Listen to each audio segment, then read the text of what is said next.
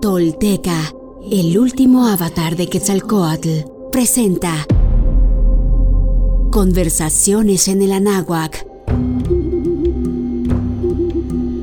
Esta es una mesa de discusión insertada en distintas entregas de los capítulos de nuestra serie para discutir y desmenuzar no solo el libro del Evangelio de la Serpiente Emplumada de Frank Díaz, en el cual se basa nuestro podcast, sino todos aquellos temas derivados de la historia y los planteamientos filosóficos, antropológicos, históricos, sociales y culturales que propone el texto original y sus personajes.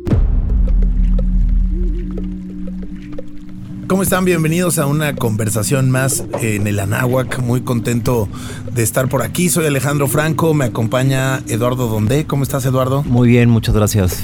También está. Muy contento de estar aquí. También aquí está Frank Díaz. ¿Cómo estás, Frank? Bien, saludos, gracias. Santiago Pando.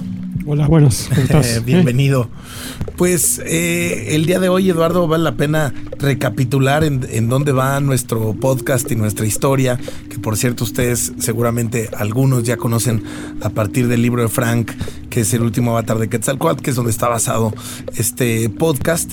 Y bueno, para abordar eh, el, el tema de esta ocasión que tiene que ver con, de alguna u otra manera, este, este proceso, por decirlo de alguna forma, o este paso dentro de la toltequidad eh, a la divinización, por decirlo de, alguna manera, ¿no? El, maestro ascendido en el caso de Zacatl Topitzin.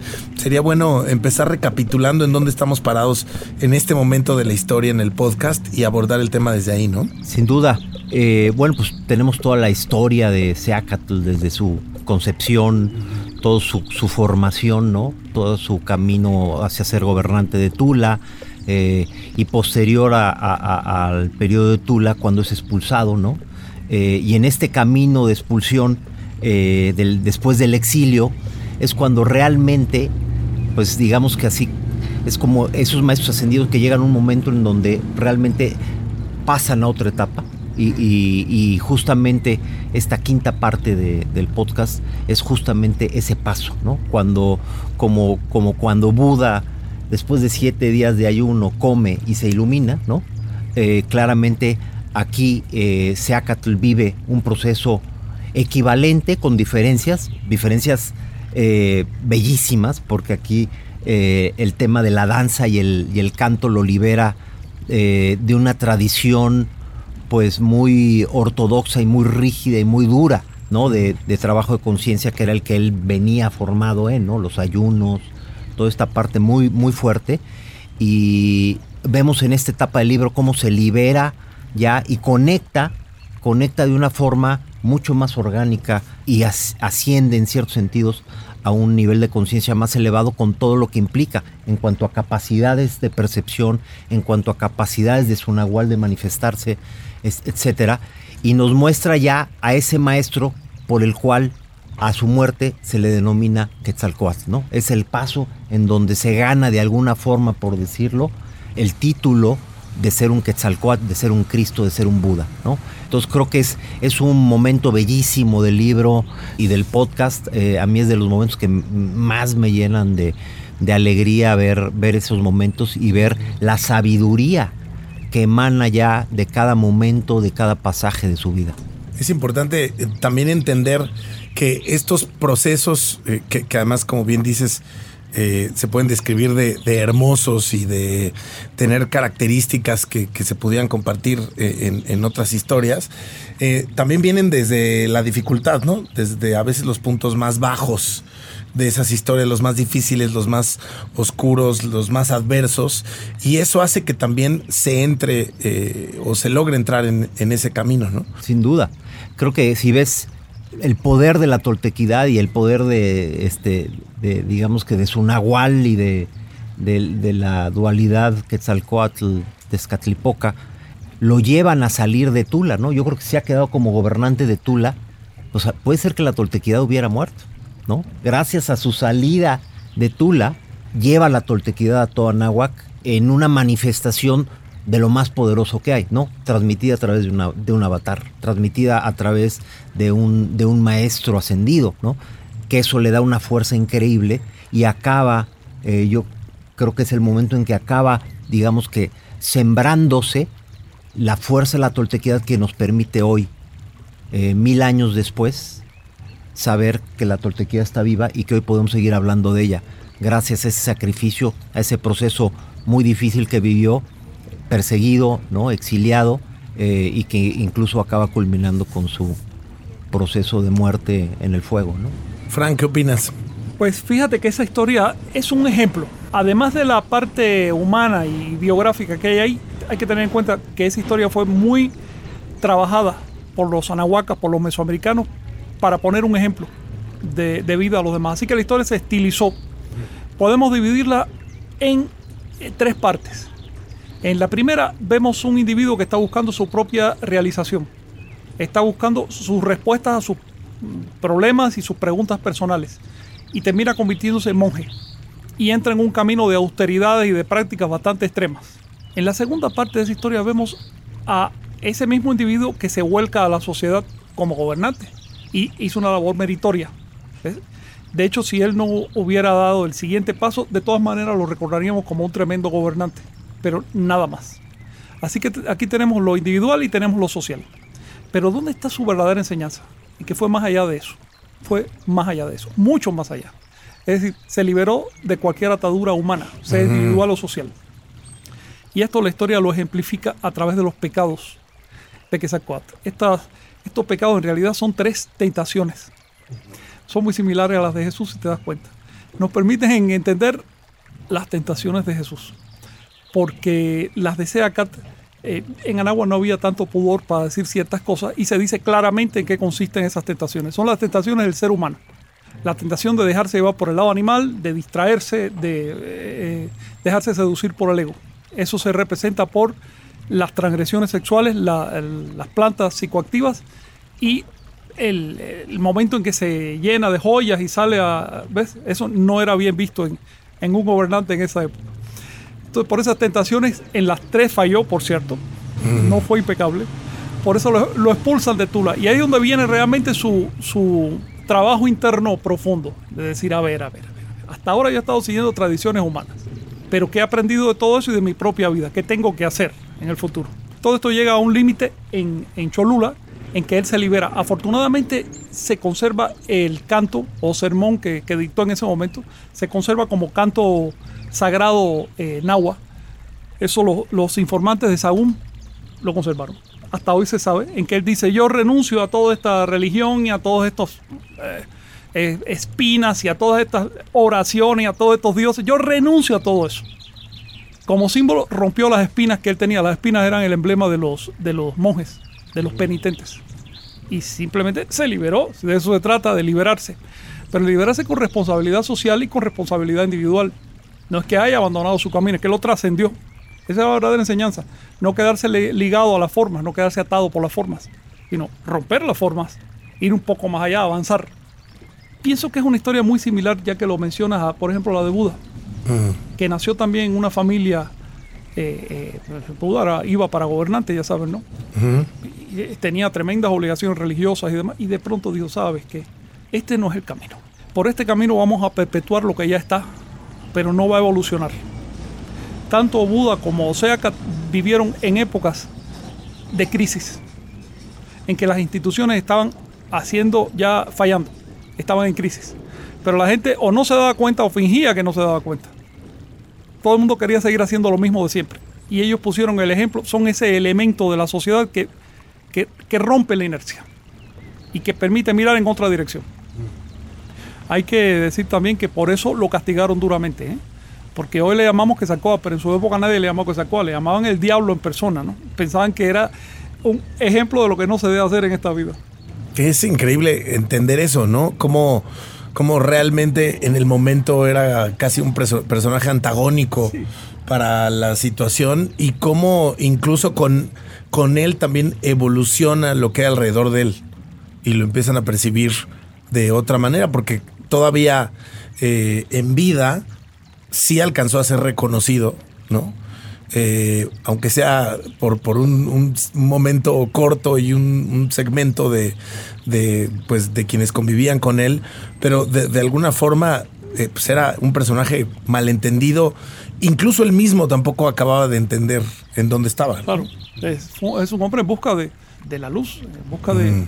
de la trascendencia. Eso, eso es lo que a mí me atrae de esta historia. No es un Dios, es un ser humano, Mm. con lo bueno y con lo malo, con todas sus limitaciones. Y trasciende de una manera noble. No destruyó nada que no eh, que fuera necesario, vaya. Destruyó lo que ya de plano no servía y creó una nueva civilización. Y de ese modo eh, sobrevivió el proyecto Nahuaca, porque la verdad es que en la época de Sea Catopilsin ya las instituciones habían llegado a un punto de, de, de ruptura, ¿no? de, de- de destrucción. Sucede que cuando se repiten las mismas, los mismos esquemas ideológicos durante mucho tiempo, ya la gente lo sigue por costumbre, por rutina, no por, no por amor, no de manera viva. ¿no? Nada más Sí. sobre, sobre el punto este, que hay que- yo resaltaría algo muy poderoso en su historia, que, que va ligada a la, a la- al camino de, de los maestros ascendidos, es ese máximo nivel de desapego, ¿no? O sea, de, de absolutamente perder todo lo construido de alguna forma, porque toda su vida es una construcción para llegar a ser un gobernante, para llegar a ser el gobernante más reconocido, el gobernante más amado, y todo lo que sucede acaba llevándolo a tener que tener un desapego absoluto sobre todo lo construido. Entonces se desmorona todo lo construido y luego la valentía y el valor de seguir pese a todo e incluso ir hasta la muerte, ofrecer su vida como sacrificio final, te da las muestras de lo que es un maestro ascendido en todas sus palabras, ¿no? Desapego absoluto y una valentía y una fe también absoluta. Sí, sí, trazó un camino, encontró un camino. Ahora que lo mencionas, pienso que, bueno, que no tiene nada de fácil desapegarse, ¿verdad? Pero ese desapegó de, e- era el centro de una sociedad. Claro. Es decir, ¿te imaginas qué lucha interna de decir, oye, Ajá. le estoy fallando a todos estos votantes, ¿no? Eh, qué fuerte su, su historia. Eh, le estoy fallando a, a los ancestros, a miles de años de tradición. Sin embargo, la integridad estaba, eh, primero, este Tezcatlipoca que parece su enemigo, en realidad es el mismo. Sí, sí. Sí, es una manera de representarlo, ¿no? Es, es lo que lo mueve Sí. del confort para dar el gran paso. Claro. Sí, Por- lo que lo saca de ahí, lo, lo lo hace del- avanzar. de su nicho de confort, exacto. Y, y tú te das cuenta que después de eso no lo abandona. Sigue, y lo sigue guiando. Hasta el final. Y, y le acaba dando el, el porqué. Le acaba dando el porqué. Tuvo que ser así. Tuvo que ser así. Santiago, ¿qué opinas? Yo creo que el- el- para mí el ejemplo que representa es que precisamente la transgresión te puede llevar a una transformación. Y si lo vemos ahora en lo que está pasando en la actualidad, en un país como México, donde por algún motivo hay tanta transgresión en este momento, esa transgresión colectiva que estamos viviendo nos está quizá anunciando esta transformación colectiva. Porque ahorita hay una transgresión colectiva en México, y no digo en México, en todo el, en todo el planeta, porque se da en base a que un viejo sistema ya no me llena y necesito salirme de ahí. Pero en el caso que estamos viviendo hay una transgresión colectiva. Y esa transgresión colectiva, quizá el ejemplo que nos está dando Seacal es que eso te puede llevar a una transformación espiritual. Sin, eh, sin, sin demasiadas comparaciones, ¿cuántas personas hoy en día no hemos pasado de una transgresión a una transformación? Muchísimos. O sea, la inmensa mayoría de las personas que yo conozco que se han transformado porque vienen de transgresiones fuertes. Entonces, en lugar de que sea una culpa, como nos la enseñaron la, la Iglesia Católica, por ejemplo, es una energía que hay que transformar, que ya la tienes. Úsala para irte a un nivel más alto. Sí, yo, yo creo que es eh, re- reentender muchas cosas a como de pronto están trazadas en, en la sociedad, ¿no? Entender que también en este caso y en esta historia de Zacatl, pues era un- una sociedad, era un sistema que, que existía y, y que digamos que dentro de ese universo y de ese parámetro, eh, pues Zacatl se vuelve en algún momento, se tiene que volver el mismo en este eh, transgresor que, que acaba eh, viviendo esa experiencia para llegar a un siguiente nivel, ¿no? Se tiene que encontrar en su propia experiencia, no en la ajena, no en la de la no en la cultura. ajena. En tu propia Esa es la historia de. Isaac. Y, en y en su momento sí, más de monje, más eh, bien portado, etcétera, todo bien, pero no iba a avanzar más. ¿no? su, piensa en su vida antes de esa transformación. Es la historia de Anáhuac durante mil años antes que él. Ese, ese Anáhuac que tú ves orientado hacia las cosas místicas y después el esplendor de Teotihuacán, es esa historia. Pero esa historia tiene su fin, porque todo es cíclico. Y pensar que la verdad consiste en las formas es, es no haber entendido nada. Eh, entonces eso fue lo que... A ver, la verdad no está en las formas, señores. La verdad está en un intento de, de- de- de fluir con el universo completo. No quedarme en una forma cultural aquí clavado. Y lo hizo hasta las últimas consecuencias, porque él sabía lo que le iba a costar. Lo sabía. De hecho, no podemos expresar con palabras, ni siquiera apreciar como grupo, eh, como grupo, no podemos entrar en la profundidad de lo que estaba viviendo ese señor en su momento. Yo pienso que él llegó a, a niveles que están mucho más allá de lo humano, a niveles de conciencia superiores a los del ser humano. Acuérdense que lo que nos hace humanos es una relación, es una interacción. Pero ¿qué queda cuando uno se queda en silencio? ¿Qué es lo que hay ahí? ¿Por cuánto tiempo sostienes el silencio? Estamos hablando de un individuo que estuvo 20 años en silencio generando un nuevo cauce para la cultura. Y la prueba de que estaba en lo correcto es que tuvo éxito. Porque después de su muerte enseguida todo Anáhuac se, se reorganizó eh, según el modelo que él había trazado. Con esto no estoy diciendo que sea una sociedad ideal. No existen esas sociedades ideales. Había contradicciones y esas contradicciones determinaron que 500 años más tarde eh, eh, eh, fracasara el proyecto político Anahuac, el político, porque el espiritual todavía no ha fracasado.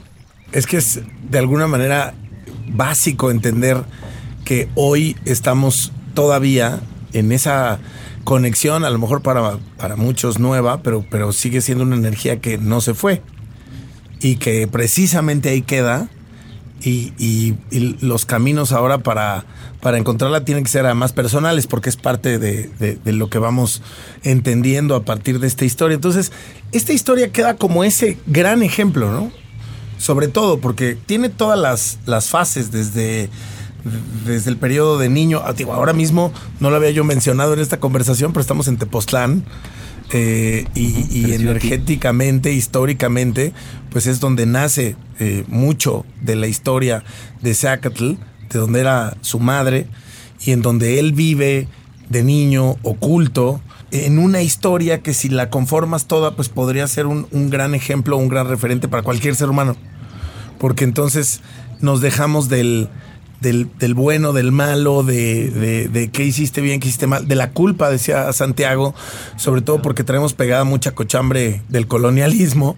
Y entonces es entender que, que ese es un, un camino muy humano también. ¿no? O sea, llegar a la divinidad, pero desde un camino humano. Y yo le agregaría del privilegio que tenemos, un camino humano, pero además un camino sustentado, ¿no? O sea, porque a diferencia de Buda, de un Cristo que no tienes más que versiones 300 años después, aquí está escrito, y dos, y los lugares por donde pasó están vivos. O sea, tenemos ese privilegio, esos lugares están. ¿no? Entonces sí hay como algo mucho más poderoso a lo cual podemos eh, Acceder. acceder. Este, está la enseñanza viva, sustentada, no es cuatro o cinco personas que se juntaron a hacer una religión a su interés, ¿no? Está escrito, sustentado, sus mensajes, ¿no? Cuando, cuando tiene estos momentos de claridad y de conciencia, están transcritos y tenemos los caminos por donde vivió, por donde creció y por donde se formó. Sí, el camino literal hay, regalo. hay- hay toda una ruta que podrías seguir, ¿no? Que Exactamente. abarca varias etapas de su vida. Es un regalo. También hay que tener en cuenta una cosa, mira, cuando vivió Seacatopilsin, la sociedad nahuaca tenía un alto nivel civilizatorio. Luego había libros, había un calendario excelente, concepto de historia y se llevaban los registros. Se llevaban los registros no solo de personas importantes, sino incluso de cualquier persona que nacía. Es decir, era una sociedad civilizada, lo cual no es igual cuando nació Siddhartha o cuando nació Jesús. De hecho, de Siddhartha ni siquiera se sabe en qué año nació. En otras palabras, eh, eh, te- tenemos, como dices, ventajas acá porque podemos conocer la historia con mucha más fidelidad. Aquí la historia no evolucionó hasta convertir al avatar en un, en un semidios, en un tipo Hércules o un Krishna que va- No, no, no, no, no. Además no existía esa posibilidad porque ahí estaban sus vecinos, sus parientes, la gente que lo conocía. Es decir, eh, la historia es enteramente humana y eso es lo divino que tiene. Hay un principio teológico que quedó recogido fue recogido por un cronista llamado Hernández. Este señor escribió una obra en latín sobre las creencias de los mexicas, siglo XVI, hacia 1550 y pico. Y cuando les preguntó a los sacerdotes mexicas en qué creían ellos, les respondieron lo siguiente. A nosotros nos repugna que todo lo que no fue un ser humano ni estuvo revestido de carne reciba distinción divina. Con lo que le estaban diciendo que no creían en seres sobrenaturales, no creían en dioses en el cielo, sino en seres humanos que se divinizan. Así que el concepto de divinidad en Anagua es muy diferente del concepto cristiano. La divinidad cristiana viene del cielo y baja a la tierra. Es una divinidad descendente. La divinidad anahuaca es ascendente, es evolutiva, es objetiva. De hecho, hay una cita en el libro que, parafraseándola, dice algo así que eh, un Dios sin equivocación no merece ser adorado. Y ese es el principio si no te caíste, ¿cómo vas a ¿Cómo vas a saber? Tienes que. Eh, el, mérito está justamente en trascender los problemas, no en no tener problemas. Porque imagínate tú, no sé, la piedra no tiene problemas. La vaca está de lo más tranquila en el campo, pero eso no es mérito. Mérito es cuando tú estás, llegaste al, fondo y entonces te levantas. Por eso hubo un avatar antes de Seacat, como que te, diré 3.000 años antes. Se llamó Nanahuatzin. ¿Oyeron hablar de Nanahuatzin, el que se quemó? Sí. Bueno, ustedes saben que era un tipo pecador. Estaba ya deforme de sus pecados, eh, eh, tenía eh, enfermedades venéreas, ¿sabes? ¿no? Porque había tenido una vida de libertino. Bueno, y justamente por eso un día se recluyó en un monasterio y dijo, oye, pero qué cosa tan grande, estoy destruyendo, desperdiciando, además faltando el respeto a quien me ha dado esto, yo no vine porque quise. Y se trascendió.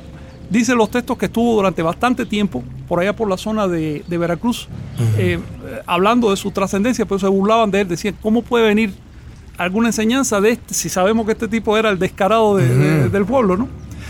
Y debido a eso, debido a ese sacrificio, terminó siendo arrojado una hoguera y por eso se convirtió en el ejemplo de luz. Esta es la esencia de la espiritualidad anahuaca. No se trata de intuiciones mágicas de lo sobrenatural sino de esfuerzo personal. A mí me parece un mensaje de lo más actual. Sí, incluso en ese hay un pasaje bellísimo cuando justamente da este paso que, que a mí me encanta, que dice, vean, ya puedo cantar, se abrió la garganta, se liberó la flor. Escucha mi canto, tú ladrón de cantos. Es decir, ve lo importante, no está hablando de bajó el Espíritu Santo, iluminó y vino un mensaje, está hablando de él y es su voz como ser humano. Este es, es ¿no? Es, es, una muestra poética, pero de un trabajo personal. Y que lo hace alcanzable además. Exactamente. porque es para mí la clave es que es alcanzable. para todos porque si no... Eso es como un ejemplo, ¿no? yo he pecado, yo he transgredido, entonces si él lo hizo, ¿por qué no lo puedo levantar yo? Exacto. Suena hasta liberador, ¿no? sí, de hecho, es liberador. Quita la culpa. Como si se abriera el, Quita la culpa y abre un camino. Quita la culpa sin hacerte olvidar tu responsabilidad. A mí una vez en, la zona maya me explicaron que eso que nosotros llamamos culpa es energía latente y que solamente lo que necesitas es hacerla consciente para encenderla. Wow. Y me explicaban que, viéndolo desde ese punto de vista, un país como México y una zona como Latinoamérica después de la colonia tiene una cantidad de energía latente enorme, que lo único que necesitamos es acabar de comprenderla, hacerla consciente para poderla liberar. Si eso es cierto, imagínate la cantidad de energía acumulada que tenemos, de toda esa culpa que no se ha podido este, transmutar, digamos, pero que en el momento que lo entendamos, podamos encenderla y hacernos ese, ese, mismo principio. Porque quitar, pasar de la culpa a, a, una luz interna es encendernos. Al final de cuentas, hasta la inmolación tiene que ver con eso, la inmolación en sentido simbólico. Tienes que inmolar esas culpas. Porque al final, en una sociedad como la que vivimos, la única forma de prender la luz interna es desobedeciendo todo lo que te enseñaron, por lo tanto, transgrediéndola. Entonces, el hecho de transgredir es ir más allá de esos límites que nos impusieron. Claro. Porque si hubiéramos hecho caso a lo que nos enseñaron a todos en nuestras casas, pues no estaríamos en esta mesa. Seguiríamos del monte comiendo carroña. Claro, no estaríamos en esta mesa. Claro. sí, libera culpa y libera miedo. Incluso en la metáfora de se abrió la garganta, ¿qué es lo primero que se cierra con el miedo? la garganta. La garganta. Entonces, de una humanidad y de una tradición que venía en donde el factor miedo era muy importante, se libera. Y él se mueve a otro nivel. jugando con esa, esa, ese símbolo, esa, esa imagen, también una imagen recurrente que, que- que te enseñan eso es cuando te pones la corbata. Hmm. ¿Qué te pone la corbata? Y que, que te llamas ejecutivo, que es ejecutado.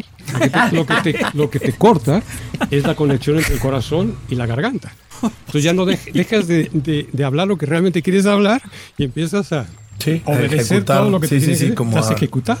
Dios. Como Los de manera ejecutivos son robótica. ejecutados, ¿eh? Sí. Sí, sí, ese símbolo, o sea, como dices, Es una horca. una horca.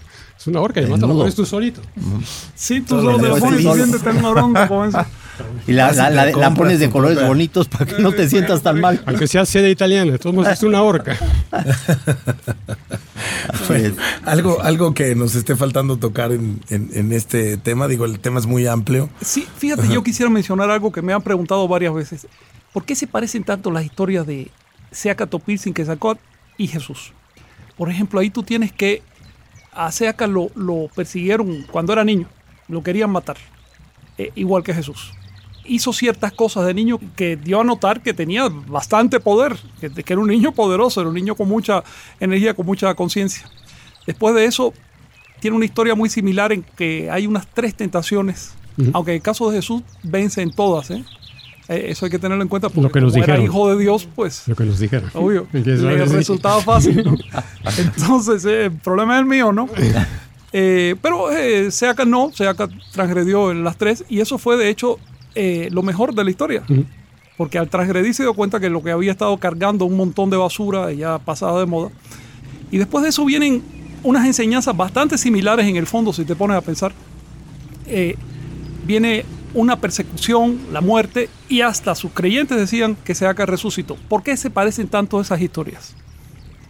Los misioneros españoles cuando llegaron acá en el siglo XVI eh, pensaron que es que el diablo había copiado la historia de Jesús y la había importado a México para después confundir a los propios. ¿ves? Así de torturado el, el pensamiento. Si hubieran estudiado un poco antropología o de historia universal, sabrían que esas historias aparecen en todas partes de la Tierra. ¿ok?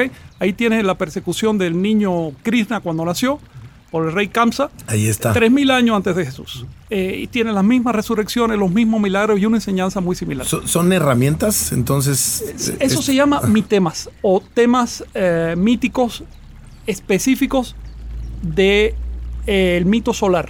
El mito solar es el mito del, del- del ser humano que se hace Dios. Mm, Los cristianos lo interpretan como el Dios que se hace ser humano, pero es el mismo mito en el fondo. Y eso aparece desde eh, hace decenas de miles de años en la Tierra. Era el mito por excelencia en, en el Paleolítico. Mm. Es el mito de Hércules, eh, de Ulises cuando va al inframundo. Como una especie de camino del héroe, ¿no? Sí, claro, claro. El camino del héroe. Todavía hoy en el televisor, en, la- Sí. en las películas y demás, eso es lo que se aplica. Ahí viene, claro. Porque eso es lo que emociona al ser humano. Que no es más que la estilización de lo que debería ser nuestra historia. Nuestra historia como individuos. ¿Qué hacer con nosotros mismos? ¿Qué hacer con nosotros mismos? Si lo que buscamos En es realización, etapa. Ujú. tenemos que realizar las cosas, es decir, experimentarlas, probarlas. Siempre con cuidado, para no quemarse en el intento, ¿no? Claro. Eh, pero la realización solo deriva de la experiencia, nunca va a derivar de las creencias. Es lo que hay detrás de esa historia. Y la realización tiene unas ciertas pautas. Es decir, existimos para algo, buscamos ese algo. No existimos en nosotros como individuos. El individuo es solo una pieza, es una herramienta. Si descubres eso, sabes usarte como herramienta. Entonces te conviertes en un modelo para los demás.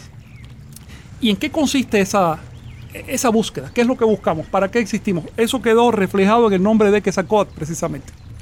O Cuculcán, como le llamaban los mayas. Que ustedes saben, se compone de Serpiente y la serpiente, serpiente. y el quetzal. Ujú. De lo que se arrastra y lo que vuela. Lo que se arrastra y aprende a volar. Así que ese camino es el de la evolución. El más antiguo avatar de Quetzalcóatl que se recuerde fue el que inventó el fuego. Los griegos le llamaron Prometeo, que quiere decir que regresa, el que retorna. En otras palabras, ya desde el origen mismo de nuestra especie, o quizás antes, del género humano, porque el fuego más antiguo que la especie, ya había conciencia de que lo que buscamos es eso, esa luz eh, literal o figurada que permite la evolución. Ellos son los portadores de esa luz. Oye, Frank, ¿y qué te dice esto que generalmente no lo tenemos como muy consciente? De el privilegio que tenemos de que no solamente tenemos un avatar en nuestra línea este, de raíz, sino que tenemos dos. Sí, mira, de hecho, la idea. Tenemos a Jesús y tenemos a Quetzalcóatl. Ah, tú dices de la actualidad. Sí, claro. ah, no, no, está claro, no hay que olvidar. Eh, la, estamos hablando español. Claro. Esos son raíces que vienen de algún lado y a mucha honra también. Claro.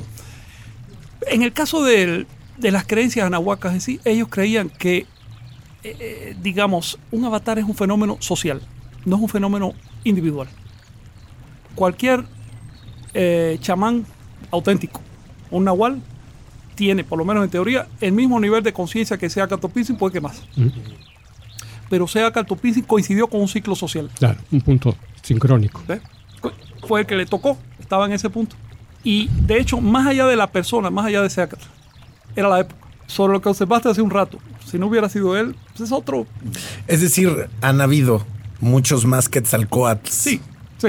Que, los que podamos eh, hoy identificar como estos ciclos y estas etapas. ¿no? Hay- sí, Ah.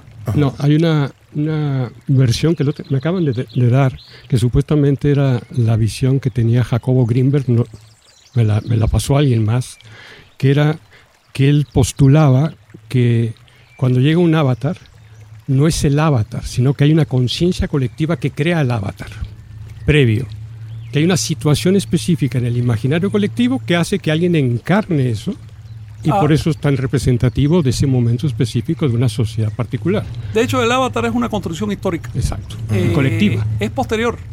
Es posterior al fenómeno. Ni siquiera está encarnado por una persona. Siempre es un conjunto. Y es por eso que siempre lo están esperando. Es, es cíclico. Y por eso hasta el Por eso propio siempre Jesús va a llegar, ¿no? decía, yo regreso, Ajá. claro. Eh, y fíjate que cuando Jesús prometió regresar, no usó cualquier palabra. Dijo, regreso en el Aion. Es decir, regreso a los mil años. Por eso las creencias cristianas son milenaristas. En Anagua había una eh, creencia similar. Ellos consideraban que cada 1040 años se repiten las condiciones sociales como para que surja el fenómeno avatárico. Quiero decirte que un título nunca es mayor que la persona que, que detenta ese título. Así que no piense que el avatar es lo máximo, no hay mucho. eh, eh, máximo ser consciente.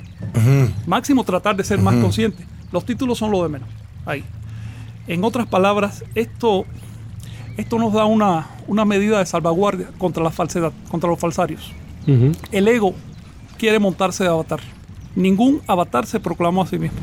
Claro. Ni fue reconocido en su momento, en vida. Y, y si Y le les vamos- importaba que lo reconocieran tampoco. Se trata de cumplir con lo que hay que hacer. Servicio. Punto. y sucede también con, si vamos a la política, ningún gran estadista dijo antes de que él iba a ser ¿Quién iba estadista. a ser un estadista? Claro. Se trata de, de las obras, de los hechos. Ya Ya, cuando- los títulos son lo de menos. Sí, de hecho, la El mayoría. problema es cuando llegan diciendo que lo son. Sí. Bueno, ¿no? ahí Ese es- tienes la medida de salvaguardia. Si viene diciéndote, oye, yo De tengo seguro tal- que no lo es. Eh, en, el, en el libro de Chilam Balán, un libro sagrado maya, se de los avatares se habla y se dice que son las 144 mil pirámides que sostienen la Tierra. Así se da ese número porque es un número importante dentro del calendario eh, mesoamericano. Pero te está hablando de un conjunto de personas, ¿no? Pues bueno, esta conversación llega a su fin eh, con este tema que tiene que ver con la ascensión de Seacatl Topitzin, el maestro ascendido, y también los pasos o el camino en la toltequidad a la divinización y todo lo que envuelve la figura del avatar y, y de estos procesos eh, que estamos hablando el día de hoy. Les agradezco mucho. Gracias también a- a- eh, al Hotel Casa Fernanda David Contreras por eh, Arturo Contreras, David es su hijo, por recibirnos eh, por acá. Gracias Santiago Pando. Gracias a ustedes. Gracias Frank Díaz. Gracias. Gracias Eduardo Donde.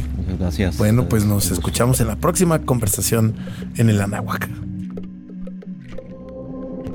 Tolteca, el último avatar de Quetzalcoatl, presenta Conversaciones en el Anáhuac. Esta es una mesa de discusión insertada en distintas entregas de los capítulos de nuestra serie para discutir y desmenuzar no solo el libro del Evangelio de la Serpiente Emplumada de Frank Díaz, en el cual se basa nuestro podcast, sino todos aquellos temas derivados de la historia y los planteamientos filosóficos, antropológicos, históricos, sociales y culturales que propone el texto original y sus personajes.